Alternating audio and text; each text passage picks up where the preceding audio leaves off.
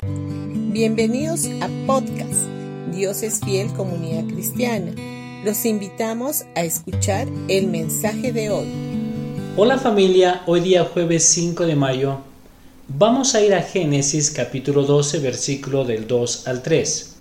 Y dice, haré de ti una nación grande y te bendeciré. Haré famoso tu nombre y serás una bendición. Bendeciré a los que te bendigan y maldeciré a los que te maldigan. Por medio de ti serán benditas todas las familias de la tierra.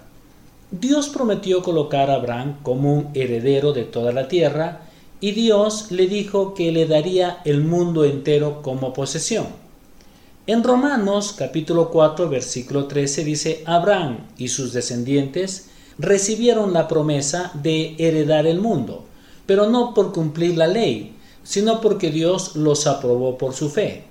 Las bendiciones de Abraham consisten en ser herederos del mundo, y esta bendición no solo fue para Abraham, sino que todos nosotros como sus descendientes por medio de la fe estamos incluidos en ella. Esta bendición no solo era válida para aquellos que bajo la dispensación de la ley creyeron, tal como lo hizo Abraham, sino también para nosotros quienes estamos bajo la dispensación del nuevo pacto. Esta es la promesa que Dios nos hizo y no es poca cosa. Creo que si Dios nos hubiese prometido que seríamos los herederos de la ciudad donde vivimos, sería más que suficiente, ¿verdad? Creo incluso que estaríamos más que conformes si Dios nos hubiera prometido que seríamos los herederos de nuestro distrito donde vivimos. Sin embargo, la promesa divina va mucho más allá. Él nos promete que seríamos los herederos del mundo.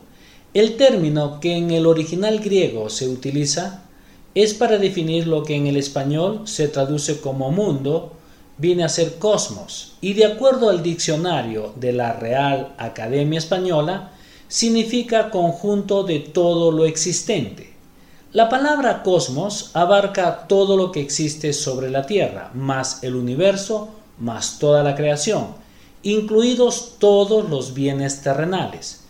Fuimos llamados a ser herederos de la tierra juntamente con Abraham. Abraham cometió errores y tomó decisiones equivocadas, exactamente igual que nosotros. Sin embargo, la promesa de bendición sigue siendo válida.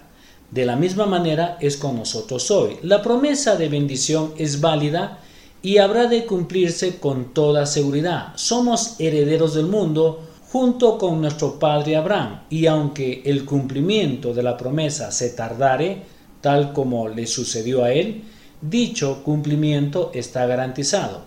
Para que Dios pueda cumplir su promesa, va a necesitar el nombre de Abraham. En el Nuevo Testamento leemos acerca de la bendición de Abraham y nos preguntamos, ¿cuál es esa bendición? Tendríamos que ir al Antiguo Testamento para ver la historia de Abraham mismo. Permíteme mostrarte ahora cuál era aquella bendición de la cual Abraham escuchó hablar por primera vez. Hoy en día sabemos de que se trata por medio del relato del libro de Gálatas capítulo 3, donde dice que Cristo nos redimió de la maldición de la ley para que la bendición de Abraham pudiera llegar a los gentiles. Bendiciones con todos ustedes y que tengan un gran día.